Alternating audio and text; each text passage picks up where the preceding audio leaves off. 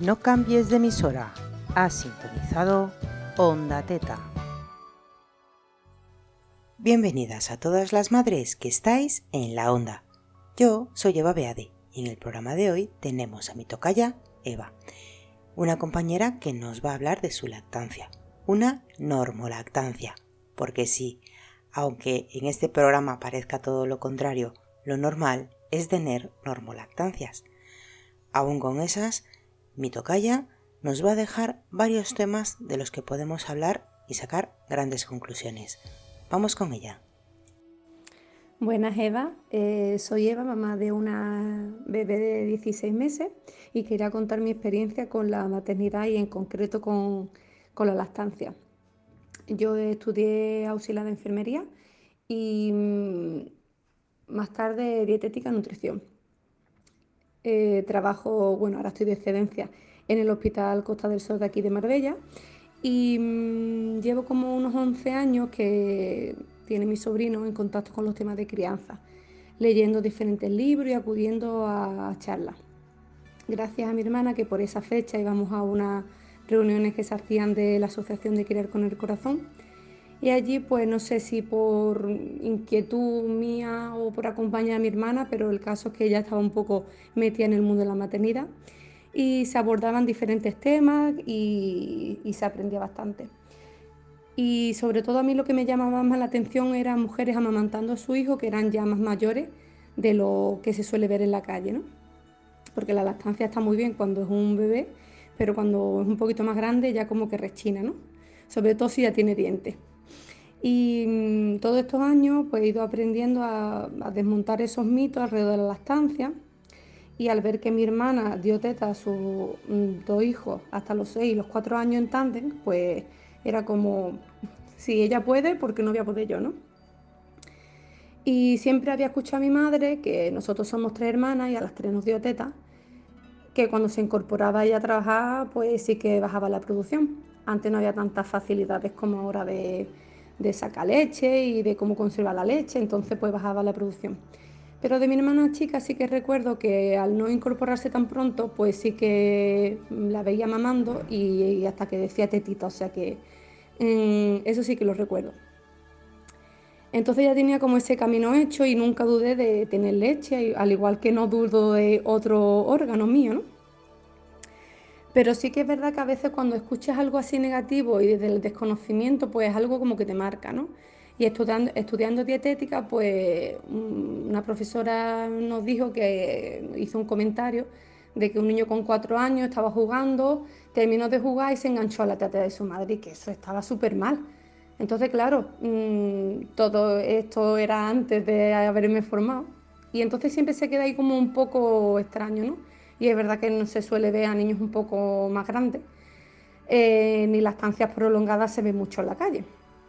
Entonces en el embarazo pues seguí empoderándome y mm, habíamos preparado el embarazo, sabíamos, había cosas que sabíamos que íbamos a hacer, como el colecho y el porteo, y que siempre pues eso iba a ayudar a la lactancia, ¿no? Tanto el dormir, descansar toda la familia y poner la teta al lado, y el porteo pues para producir más leche y que el bebé estuviera más cerca. Así que, bueno, mm, aunque se lea mucho, pero nunca se sabe de todo y, por ejemplo, las crisis de lactancia, hasta que parí no la había escuchado. Y, mm, o por lo menos si lo escuché, no lo recordaba, ¿no? El inicio de la lactancia fue bueno mm, y la verdad es que no hubo ningún problema del parto y del piel con piel. Y es verdad que en el hospital en el que trabajo, que es amigo de los niños y, y bueno, siempre se intenta fomentar la lactancia, pero al yo, ser compañera allí y mm, como que me veía un poco así experimentar, pues como que no, no me dieron el asesoramiento a lo mejor que yo necesitaba en ese momento, ¿no? O yo creía en ese momento que no lo necesitaba. Pero vino una enfermera a verme y, y, sí que me corrigió un poco la postura porque me costaba un poco tumbarme con la bebé, ¿no? Siempre como que me la sentaba y me costaba tumbarme, ¿no? Pero bueno, ya me, me echó una mano y la verdad es que fue bien. Ya cuando llegamos a casa, pues vino a visitarme una amiga, Vicky, que trabaja también allí en el hospital, en el servicio de neonatología y pediatría, y le encanta el mundo de la lactancia y le encanta, le encanta. Y me alertó de que según la bebé estaba mamando podía salirme alguna grieta, porque claro, no, no hacía el agarre ideal, ¿no? Y bueno, aún así, como era verano, pues llevaba el pecho al aire aquí en la casa, me echaba aceite y mi propia leche y gracias a Dios nunca me salió ninguna grieta. En la visita a la matrona del centro de salud, que suele tener una revisión después, mm, lo que es a la mamá y al bebé, sin contar la prueba del talón, pues mm, afortunadamente era mi amiga, mm, Ariana, y me estuvo corrigiendo un poco el agarre, pero era difícil porque ya ya solo se quedaba enganchada con la boquita chica, ¿no? No sé si era porque mi pezón era un poco grande para su boca, pero bueno, me dejé llevar un poco y no darle mucha más importancia de la que tenía, mientras que se estuviera alimentando y vigilándome el pezón, pues no había problema. Y mm, después acudí a mm, talleres de lactancia, también impartidos por el centro de salud, y estaban súper bien porque, bueno, era pues visibilizar la lactancia, ¿no? Y pues resolver muchas dudas pero vino el momento de la, pandemia y mm, sí que todo eso se ha quedado parado, aunque pertenezco a varios grupos de WhatsApp y siempre es una ayuda que a cualquier hora puedes preguntar a alguna mami que haya pasado por problemas de mastitis, de grieta y de cualquier tema relacionado con la lactancia o con la maternidad en general y la crianza. Pero bueno, nunca es lo mismo, ¿no? Siempre online, pero bueno, siempre está bien tener esa ayuda y por eso creo que mm, es importante hacer tribu. ¿no? Unos meses más tarde empezó a agarrar ya el pezón bien, con sus labios divertidos, como por arte de magia, mm, y, la verdad es que ya fue como un poco que me relajé y no había problema. Así que mi lactancia ha sido buena, puedo considerar la ocasión muy muy buena pero estábamos muy concienciados mi pareja y yo que si hubiera algún tipo de dificultad, porque a veces la lactancia hay algún tipo de dificultad, eh, pues hubiéramos buscado una asesora de lactancia para que me hubiera mirado, porque es verdad que en el centro de salud, pues al final esa deficiencia de tiempo mm, hace que no te puedan ver como debería y por lo menos me hubiera contratado un asesor que me hubiera estado viendo el pecho o el agarre y todo, ¿no? para que me ayudase. Creo que era, creo que, aunque no lo he utilizado hasta ahora, el dinero más mejor invertido porque si una madre quiere dar el pecho, el que por el desconocimiento o no tener la ayuda necesaria mm, fracase la lactancia, pues es una pena, ¿no? Entonces la verdad es que creo que nos venden en la maternidad, siendo primerizas, cosas mm, superfluas y, realmente no vamos a necesitar y sin embargo no está tan de moda el buscarme una asesora de lactancia para que me vea. ¿no? Así que eso es algo que mm, al estar conciencia de muchos años de lo que yo quería hacer, pues la verdad es que he tenido suerte de que todo se ha podido mm, hacer. Entonces estoy orgullosa pues, de seguir porteando, mm, apenas hemos utilizado el carrito, no estaba dentro de nuestros planes y eh, seguimos con el colecho y con la lactancia, obviamente disfrutando, aunque a veces un poquito cansado, pero bueno, ese vínculo que está ahí y, sé que pasará. Así que disfrutaremos hasta el momento del destete, disfrutaremos al máximo de, de la leche. Muchas gracias. Bueno, muchas gracias por tu aportación, eh, Eva. Em, bueno, nos encontramos con una normolactancia. He de decir que por fin por fin llega una normolactancia al programa, es lo normal, es lo que nos vamos a encontrar. Eh, el proceso que sigue Eva es el, adecuado, el que deberían seguir todas las mamás, un entorno lactante, un, grupos de, apoyos, grupos de amigas, madres veteranas al fin y al cabo que siempre te ayudan, madres veteranas que además están eh, formadas en lactancia o que están puestas en lactancia. No hace falta ser asesora, ¿vale?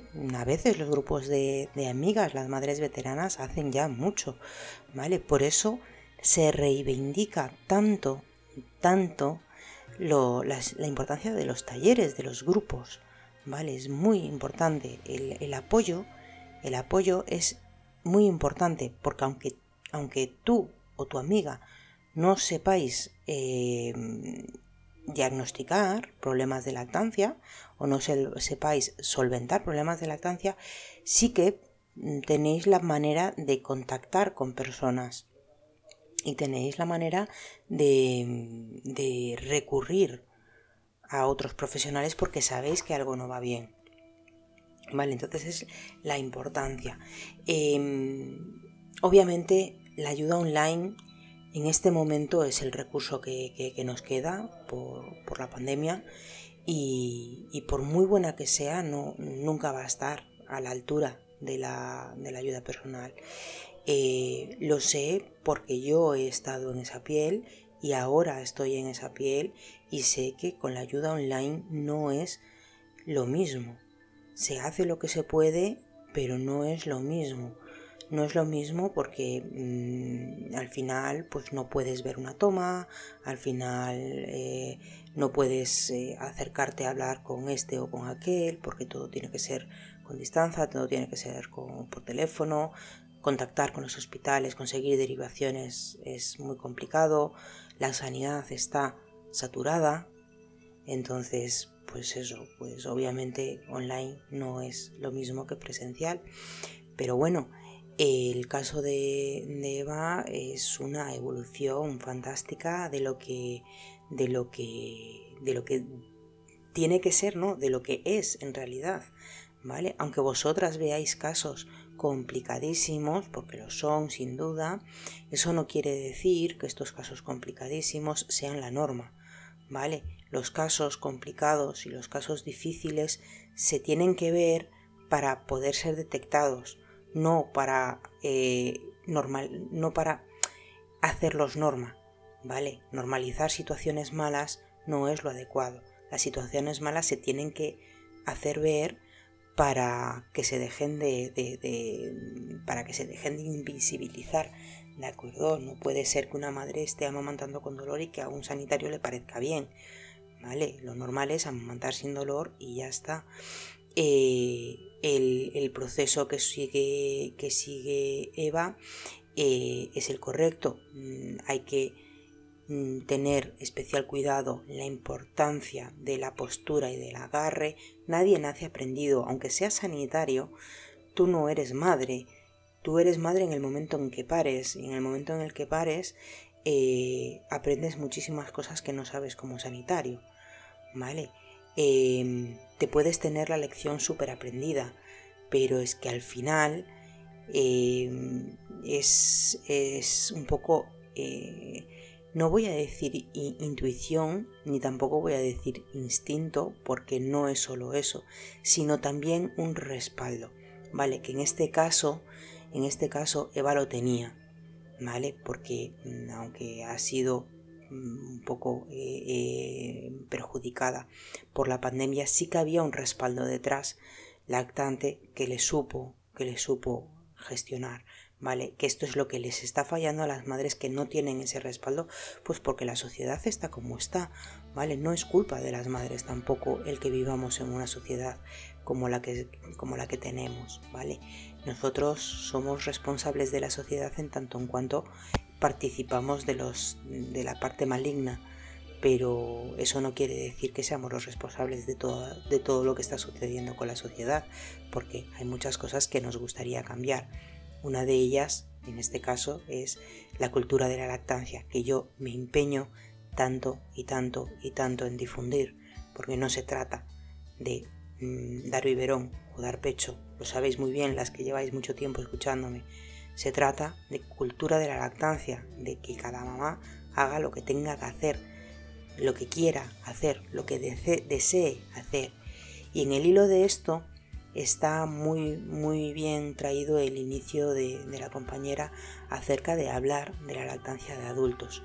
Socialmente, en en España, que somos muchos de meternos en la vida de los demás, aunque bueno, esto también pasa un poquito en, todas partes, siempre la gente es muy dada a, ofrecer comentarios sin ser pedidos.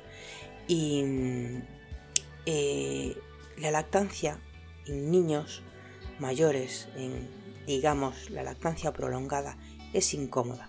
Se considera, se considera una moda una mala moda. Si, si os he de ser sincera, a mí me apasiona hablar y divagar sobre múltiples variados aspectos de la lactancia. Mm, eso creo que ni hace falta mencionarlo, creo que os habíais dado cuenta de que me encanta irme por las ramas con temas de la lactancia y me encanta leer de lactancia y profundizar sobre la lactancia. Concibo la lactancia materna, eh, esa existencia que tengo siempre de que no podemos ver la, la leche materna como alimento, ¿vale? No, no podemos ser tan simplistas de considerar la leche materna como un alimento. Yo, lo, yo concibo lo que es la globalidad de la lactancia como un empoderamiento, como un empoderamiento de la mujer, un empoderamiento absoluto de la madre y de la mujer, una transformación que te empodera, porque tu cuerpo ha generado vida, ha parido vida y está dando vida. Es un empoderamiento impresionante, es una transformación que es maravillosa, es maravillosa. Mm, nada nos conecta más en este mundo, nada nos hace más iguales a todo que, la maternidad. Y, nada nos iguala más que la lactancia. Eh, más allá, bueno, las personas que me conocen saben que no soy sospechosa de racismo, ni soy sospechosa de, machismo, ni, de ultrafeminismo, ni, ni, nada que se le, que se le parezca. Eh, pero sobre todo centrándonos en, el racismo, que es, es un problema muy grande, es un problema enorme, el racismo a muchos niveles, la discriminación eh, a muchos niveles, el racismo no deja de ser una discriminación de tipo social, se ve a otras razas como seres inferiores, y eso es un concepto de base, em, nada nos hace más humanos, nada nos iguala más que el parir y el amamantar. Vale, nada nos hace más iguales que el parir que el, que amamantar. Cualquier persona, cualquier ser humano, independientemente de la raza que tenga, independientemente de la mezcla de razas que tenga, independientemente del lugar de esta pelota que es la Tierra, independientemente del lugar donde haya nacido, toda persona va a nacer eventualmente de una mujer.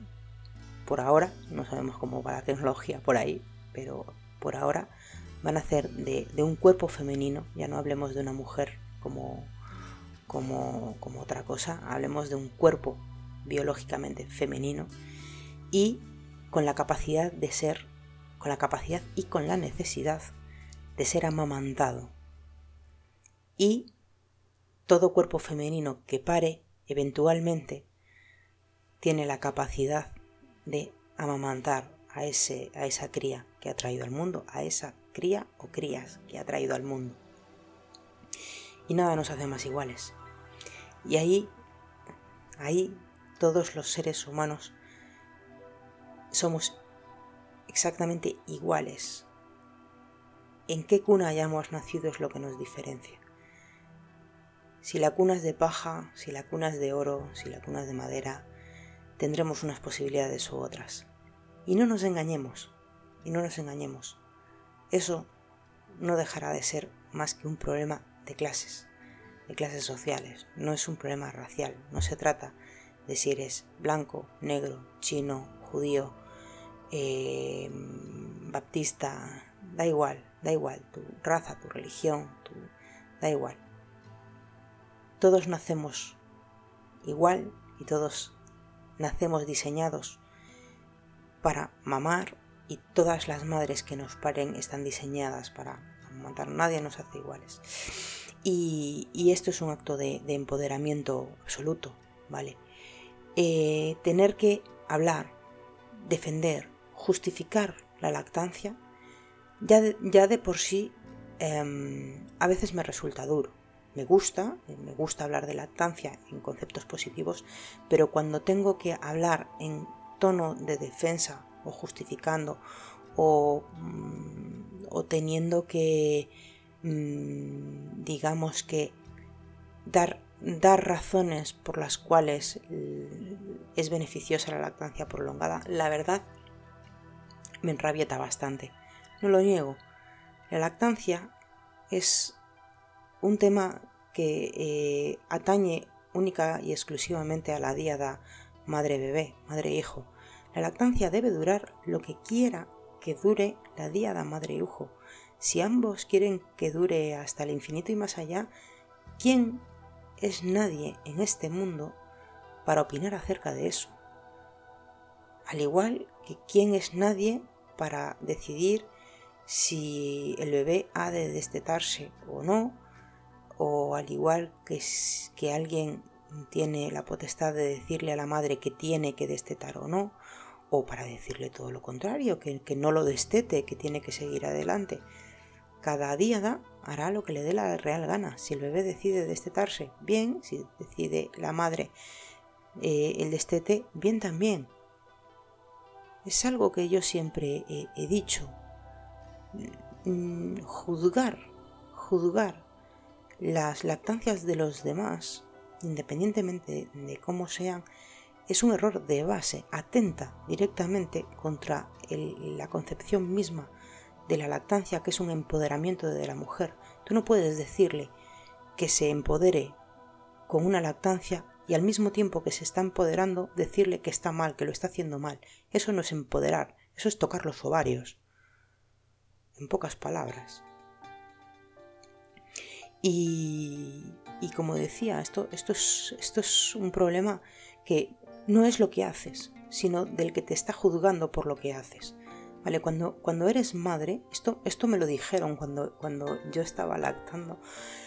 No tengo en la memoria ahora quién me lo dijo, sé que se me quedó grabado porque eh, a mí me dijeron, porque bueno, en un momento dado pues, hubo una crítica, a mí me dolió mucho, me dijeron, mira, cuando eres madre, tienes que, tienes que aprender, si ya la vida no te lo ha enseñado antes, que todo el mundo te va a opinar. Todo el mundo va a opinar y todo el mundo va a juzgar. Todo el mundo es mejor padre y madre que tú. Tú tienes dos opciones. Tienes la opción de mandarlos a la mierda y de hacer lo que te venga en gana porque la madre eres tú y nadie más que tú vas a ver lo mejor para tu bebé. O amargarte. Solo tú decides. Obviamente tomé la decisión de mandar a todo el mundo a la mierda. Obviamente. Pero sí, es una, es una realidad. Cuando ya vivimos en una sociedad que de por sí tiende a juzgar. Vivimos en una mm, sociedad de estética. Vivimos en una sociedad en la que es más importante el, el hacer ver que el ser. Vivimos en una sociedad en donde la estética es es la estética, pero en el sentido amplio, ¿vale? Eh, hacen mucho daño las redes sociales. Me duele enormemente. A veces veo, mm, pues bueno, cuando subo contenido a, a, Instagram, yo utilizo mucho Instagram para coger infografías, para después poder llevárselas a los grupos de, mamás porque es muy cómodo, son muy, visuales. Y, bueno, claro, obviamente me llegan mm, las influencers de moda, que ahora ha surgido esa nueva moda de mam influencer, mam influencer, que son mamás influencer, mm, eh, chicas, mujeres que son madres para poder ser influencer, para poder fardar de bebé. Lo cual me parece muy grave porque mm, enseñar a tus hijos en las redes eventualmente puede ocasionarles un problema futuro a tus hijos. Eh, la responsabilidad digital creo que a veces no, controlamos mucho. No controlamos mucho eh, la exposición a las redes o a la, exposición de nuestros hijos en las redes y, bueno, esto muestran en muchas ocasiones, no en todas, también tengo que decirlo, pero muestran maternidades completamente irreales. Completamente irreales. No mm, hablan de fantasías, de fantasías, así de claro, y no muestran las maternidades reales. No sé cómo, yo no estoy en sus casas, no sé cómo se organizan, ni cómo son, pero hay cosas que no me coinciden. Y lo dejo ahí. La maternidad es muy dura, es muy bonita, muy bonita, pero muy dura. Y a veces, cuando te venden la moto tan bonita, chirría. Chirría. ¿Vale? Y, bueno, yo, como veis, haciendo honor a, lo que os decía, que me encanta divagar de estas cosas, nadie más que tú va a saber lo que es mejor para ti y para tu hijo. Si tú estás bien, tu hijo está bien. Si tú estás mal, tu hijo está mal. ¿Vale? Esto de la lactancia prolongada no es una moda. ¿Vale? Eh, la lactancia prolongada es así desde que se tiene conocimiento. Eh, ya en los grandes libros eh, históricos, el Talmud, el Corán, la Biblia, esos libros sagrados que poco sospechosos son de, manipulaciones, ya se habla de amamantar a los bebés, a los niños, de manera prolongada, mínimo de, dos años, creo recordar, obligatorio en el, en el Corán. Eh, la Biblia en realidad creo que llega a decir tres años, pero bueno, como tampoco estoy muy puesta en temas religiosos, tampoco me juzguéis por, ello, ni esto es un debate religioso, obviamente. En el yacimiento de Atapuerca se han constatado niños lactantes de 6 años. Es decir, mm, esto se trata de, antropología, ¿vale? Se trata del ser humano. Y por cierto, dar teta no da caries. Si no, en Atapuerca no habrían encontrado niños de 6 años con la dentadura perfecta. ¿Vale? Dar, dar teta no da carios, es una mentira en una casa, ¿vale? No hay ni una sola razón científica a día de hoy que avale un destete antes de los 7 años, ¿vale? O sea, ya lo vamos a dejar claro, que no hay ni una, ni una, ni una sola razón científica, ningún estudio que avale el destete antes de los 7 años. Antropológicamente hablando, la edad de destete del, Homo sapiens, de los homínidos en general, es de media entre los 2,5 y los 7 años. ¿Vale? Esa es la franja en la que se produce el destete natural, el destete natural mm, decidido por el bebé, ¿vale? El abandono de la lactancia por parte del, del, bebé, no del niño, ya con dos años y medio es un niño o una niña. Eh, se produce en esa franja, Habrá lógicamente quien se destete más tarde. Creo recordar el caso de algún futbolista que dijo que tomaba teta hasta los 8 años y alguno que se haga más temprano. Pero bueno, aunque fuese antes o después, ¿por qué se vende una lactancia prolongada como si fuera una moda? Es, es como una vuelta de tuerca. Es como esas locas de la teta, ya que ya, o sea, ya no están conformes con dar teta hasta los dos años, que es que quieren dar teta hasta los siete. Es que están todas locas o unas talibanas de la teta. Pues no, la verdad es que no, no es una vuelta de tuerca, es lo que la biología humana dice que es correcto. Y la verdad es que esto no se le está imponiendo a nadie. La que quiere bien y la que no, pues bien también. No conocemos gente que se tiñe el pelo, no conocemos gente que se hace de la permanente pues ya está. Pues si quiere mm, eh, dar pecho hasta los 7 años, ¿a, quién hace daño? A nadie. Pues entonces, ¿por qué tenemos que verlo como algo raro? Tenemos que normalizar esa libertad de criar a nuestros hijos como nos, como nos sale de dentro. Tenemos que conectar con nuestro humano interior. Porque el Homo sapiens se ha, eh, se ha puesto a caminar erguido, pero ha perdido demasiadas cosas por el camino. ¿Vale? En, contra de lo que dicen por ahí, la, leche materna a partir del año, a partir de los dos, a partir de los tres años, sigue siendo perfecta y nutricionalmente más interesante que otro tipo de productos que le puedas dar.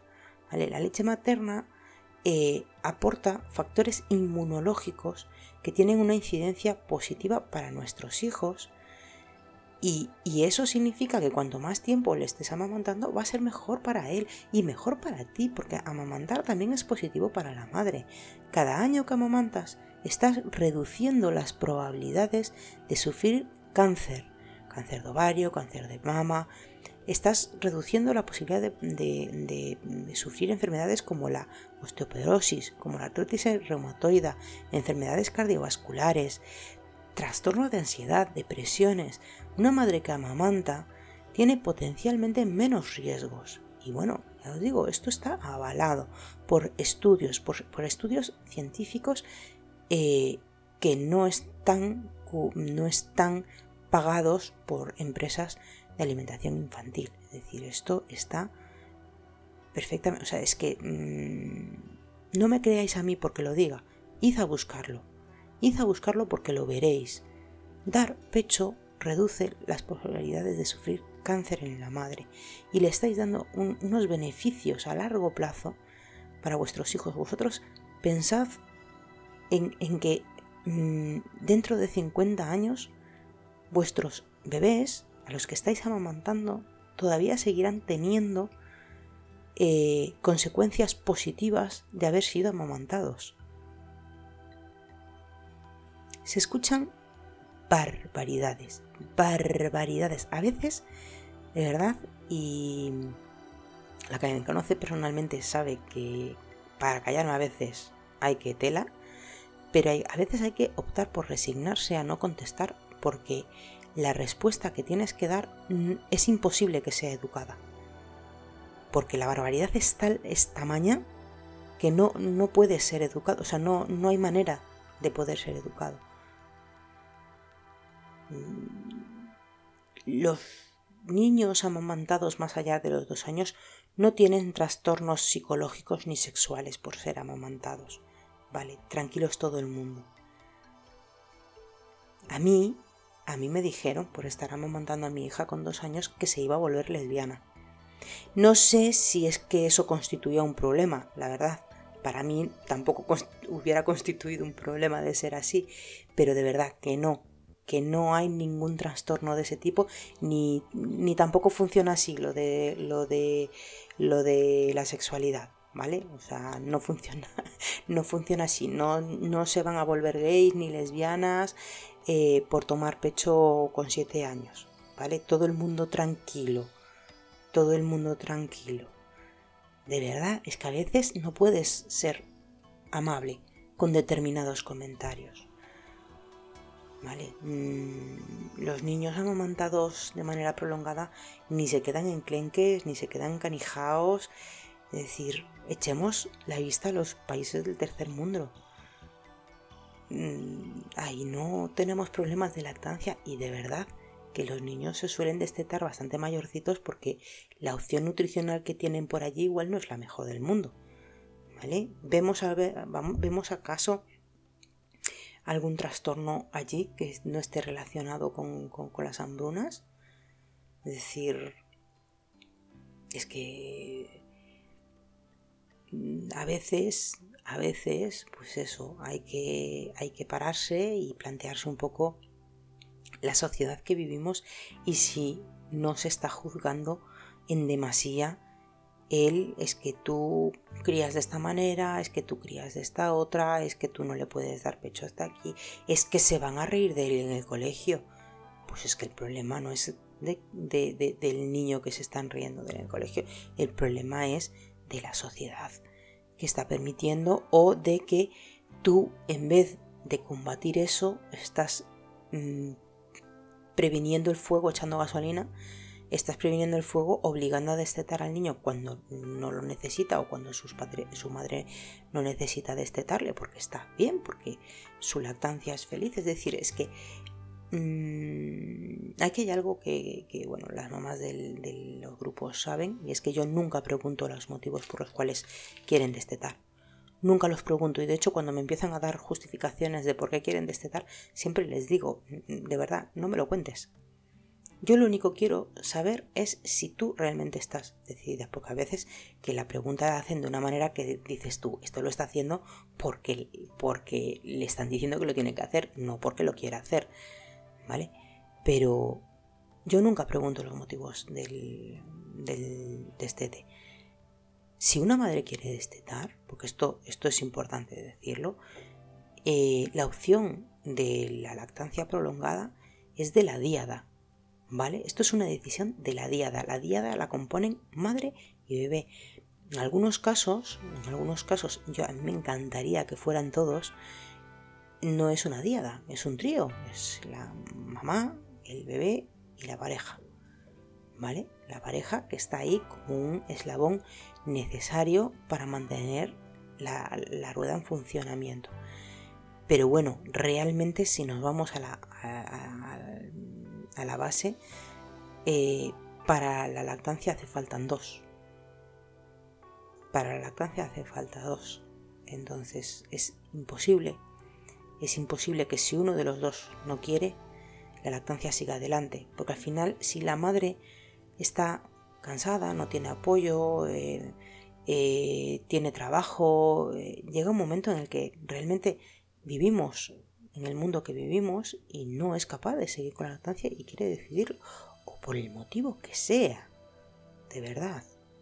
Yo, yo desteté a, dirigí el destete, no es que yo lo haya destetado, la niña se destetó sola, pero dirigí su destete, la ayudé a destetarse porque necesitaba destetarla para poder hacer el tratamiento. Ahora ya, mira, me quedaré con la duda toda la vida de si no hubiera dirigido el destete, si realmente la niña se hubiera destetado con los dos años y medio, porque fue la edad a la que lo hizo ella voluntariamente, porque quiso, ¿vale? Dejó de tomar teta, pero eh, porque quise yo, porque quiso ella, porque se decidió así, pero reflexionemos un poco, es decir, si la madre está bien, si el, crío está bien, ¿por qué no va a poder amamantar con 5 años, con 6, con 7?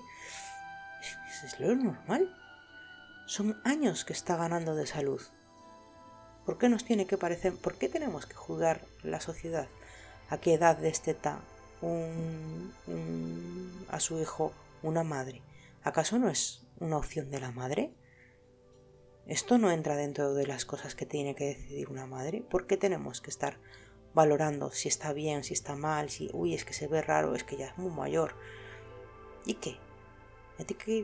Bueno, iba a decir un taco. ¿Qué importa? ¿Qué nos importa a nosotros lo que haga esa madre y lo que haga ese niño?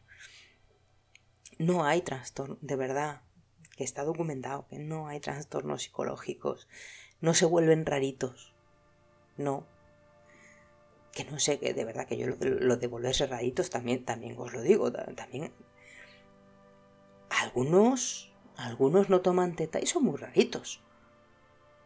Y ya no estoy hablando solo de niños, ¿eh?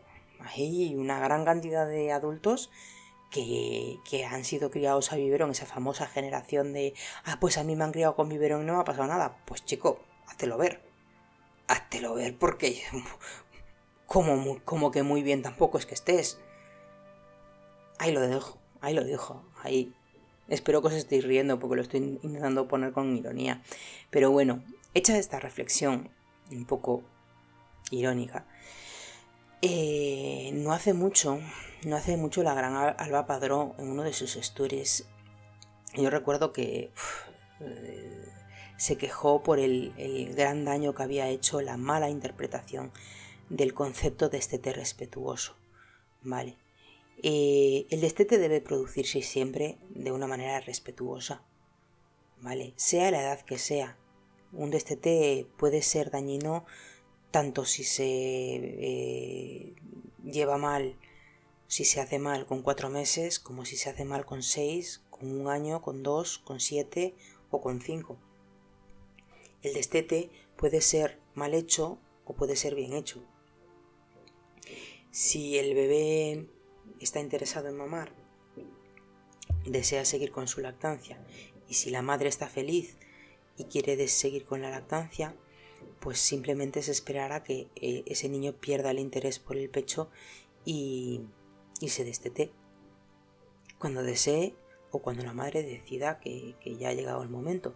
Eso es maravilloso, es maravilloso. Me encantaría, me encantaría de verdad que todas las madres tuvieran una lactancia tan feliz y una situación laboral tan facilitadora y tan conciliadora que permitiese el hecho de que su bebé pudiese tomar esa decisión libremente y que la madre pudiese mantener esa lactancia libremente hasta el momento en el que en el que madurase el, crío de, en todos los sentidos, ¿vale? Eh, como no es así, vivimos en una sociedad que no es así, eh, hay madres que, pues, por la vida que tienen, por sus recursos, por sus circunstancias, por el que le sale el mismísimo kiwi, desean destetar. Y eso también está bien. Es decir, y también pueden hacer un destete respetuoso perfectamente, sin ningún tipo de problema. El destete respetuoso no es únicamente el, destete que está guiado por el bebé. El destete respetuoso es un destete que se encamina de una manera en el que al bebé le da tiempo a adaptarse, ¿vale? Obviamente no hay el mismo grado de adaptación con cuatro meses que con seis, que con un año, que con dos, que con cinco, que con siete. ¿Vale?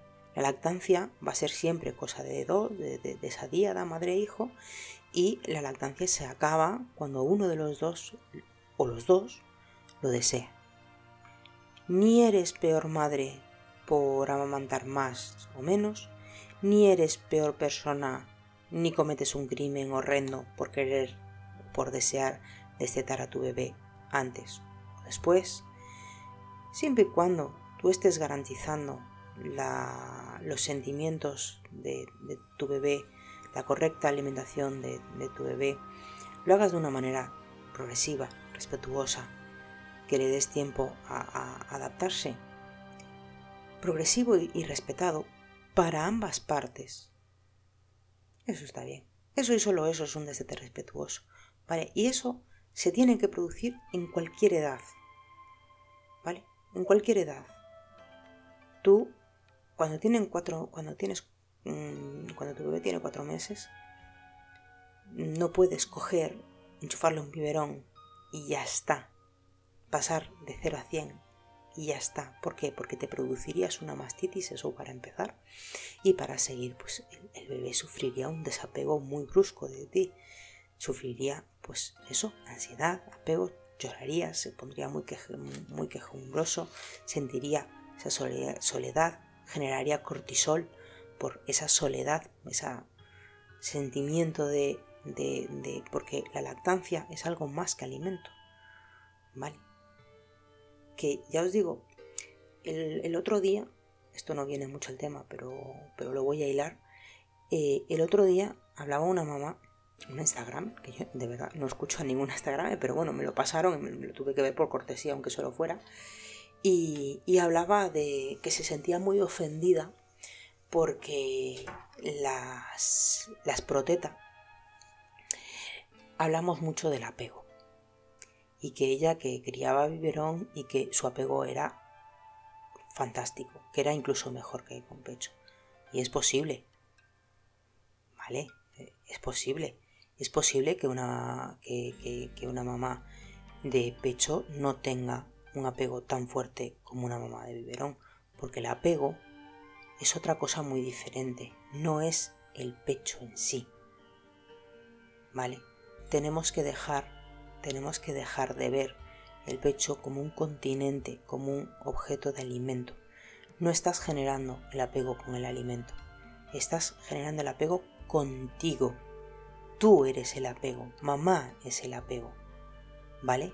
Tenemos que desvincular nuestra idea de apego y probablemente yo en, mis, charlas y, en mis programas mm, poca ayuda esté aportando en este sentido, eh, porque sé que es un tema confuso, pero tenemos que desvincular ese concepto de, de apego al concepto de, de teta, teta como concepto apego como concepto alimento, ¿vale? Toma la teta y al tomar la lechita de mamá se siente como, como que ama más a mamá no ama más a mamá por la lechita de mamá, ama más a mamá porque está en brazos de mamá, porque mamá lo abraza, él está pues cómodo, relajado. Eso también puede suceder con el biberón, por supuesto que sí, por supuesto que sí. Vale, cuando hablamos del vínculo, el vínculo del, de la madre lactante es, claro, es un compendio de cosas, porque la madre lactante no es un biberón que le puede dar cualquiera. Es que el vínculo de la madre lactante es mucho más fuerte porque la madre es la única que da el, pecho. Cuando, cuando, se produce el caso de, dos, de dos, madres, de, de cuatro pechos para alimentar un bebé, el vínculo puede ser igual de fuerte. Por supuestísimo que sí. ¿Vale? Y el vínculo puede ser con papá sin necesidad de alimento. Obviamente el vínculo puede hacerse de otra manera. Los vínculos son diferentes. El vínculo que se tiene con el pecho es uno, el vínculo que se tiene con el biberón es otro, el vínculo que se tiene con papá es otro, pero son vínculos al fin y al cabo. ¿Vale? El vínculo especial del pecho es que, claro, son diversas cosas. Es como que... A ver, estoy pensando. El vínculo que tiene mi, hija con, su papá, eh, su actividad, su padre la ha bañado, si no todos los días, prácticamente todas las veces que mi hija se ha bañado en su vida, lo ha hecho con su padre. Su padre ha bañado a, la niña porque, bueno, era la actividad que, hacía. Mayormente cambiaba también él los, pañales, pero bueno, trabajar a turnos ya sabéis que es un trastorno. Y, y bueno, en esta casa hacemos lo que podemos. Pero, por ejemplo, mi hija, el vínculo que tiene con su padre es bañarse. Ella sabe que cuando toca bañarse, cuando toca ducharse, lo hace con papá. ¿Por qué? Porque lo ha hecho así toda su vida. Y ella sabe que el momento baño es papá, jugar, es fiesta y es eso. Y es el vínculo que tiene, es su vínculo, es su actividad, es de ellos. Mamá no interviene, mamá no está ahí, porque es el momento de ellos, es su vínculo, es un momento especial. ¿Vale? Es un vínculo especial. ¿Que en algún momento dado la niña se ha duchado conmigo o la he bañado yo? Sí, por supuesto pocas, la verdad es que pocas. Tiene tres años y pocas veces, pero lo ha hecho y no, no ha habido mayor problema. Vamos, no ha sido un drama. ¿Que lo puedo hacer más veces? Por supuesto que sí. De hecho, cada vez más porque cada vez mi marido hace más, más turnos de noche y con los horarios del cole es más complicado. Y no es un drama. Ahora también tiene otros vínculos, ahora con su padre, porque ahora juega, ahora, bueno, ya está empezando con las videoconsolas, bueno, esto ya es una pasada aquí, esto, esto dentro de nada ya tenemos aquí unas, unas ginganas montadas tremendas. Pero bueno, es así, son, son vínculos diferentes, ¿no? Mm, es decir, todo esto viene siempre desde, desde el respetar, Desde el respetar el, la decisión de cada madre, la, decisión de cada familia y, y lo malo, o sea, es, tan malo quien te impone el pecho, o sea, es tan malo como quien te impone la lactancia eh, desde el principio, como quien te impone el destete, como quien te impone lo que no deseas. La lactancia es empoderamiento y el empoderamiento es tomar tus propias decisiones. Entonces, si tomas tus propias decisiones, tú puedes lactar 0, 100, 200, puedes lactar hasta el año, hasta los dos, hasta los tres, hasta que te dé la santísima gana, hasta que le dé la santísima gana a tu hijo. Es decir, eh, lo malo no es de el hecho en sí, lo malo es de quien está juzgando lo que estás haciendo, que tenemos que partir de esa de esa base. Y por eso es tan importante la cultura, la cultura de la lactancia. Por eso es tan importante la cultura de la lactancia, ¿vale? Porque estas cosas se tienen que normalizar para que la gente no tenga esa potestad de hacer comentarios inadecuados, comentarios no pedidos. ¿Por qué? Porque estará normalizado, si es que es lo que hace todo el mundo. Yo, de verdad, recuerdo, creo que fue en el primero o en el segundo programa que os lo decía, vosotros os imagináis en mitad del África que, ahora de repente eh, una le esté dando pecho a su hijo y, le venga a uno, oye, pues es que así no puede ser. Pero vamos a ver, ¿y qué le doy si no hay comida? pues lo mismo, pues lo mismo. ¿Quién es nadie para deciros nada de vuestra lactancia?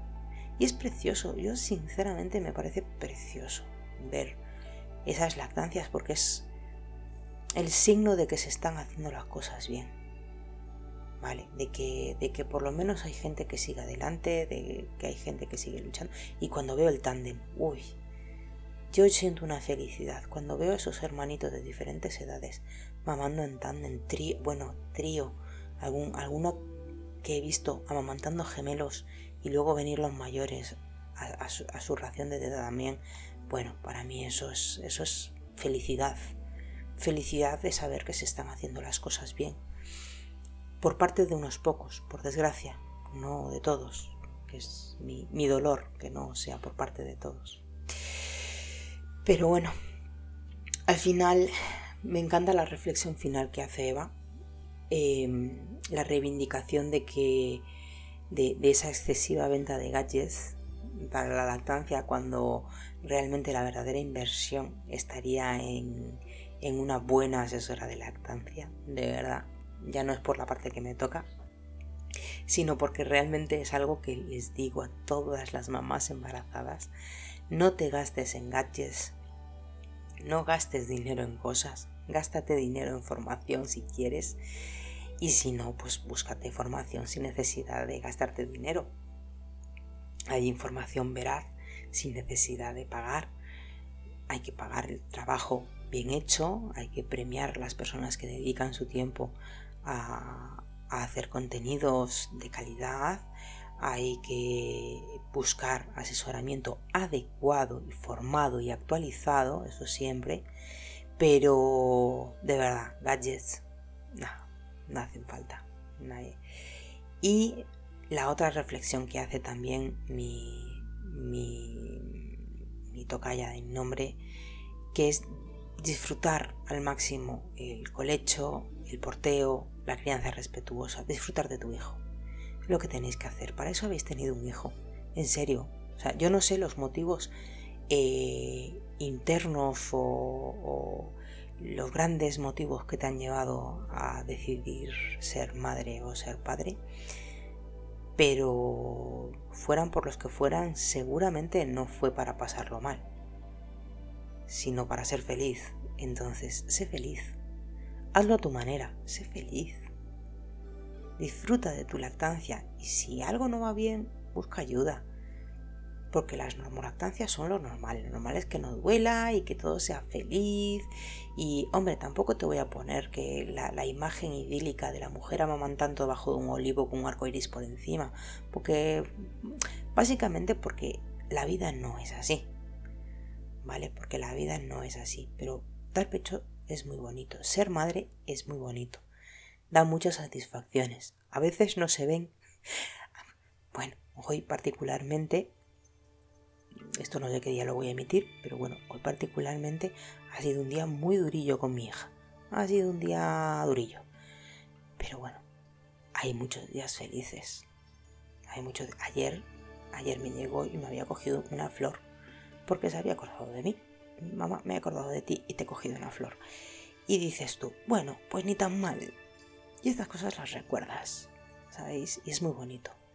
Y es muy bonito. Que también es duro porque hoy no quería ponerse el pijama de un color que se lo quería del otro y que estaba para lavar y, se montó la rabieta del siglo porque claro, es que debe ser que ese pijama es más bonito o algo así.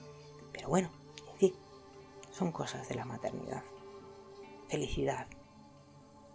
Disfrutad al máximo de vuestro bebé, de todos los aspectos del colecho, del porteo, de la crianza, de los vómitos, de los lloros, de las pataletas, porque llegará algún día en que miraréis para atrás y diréis, ¡buah!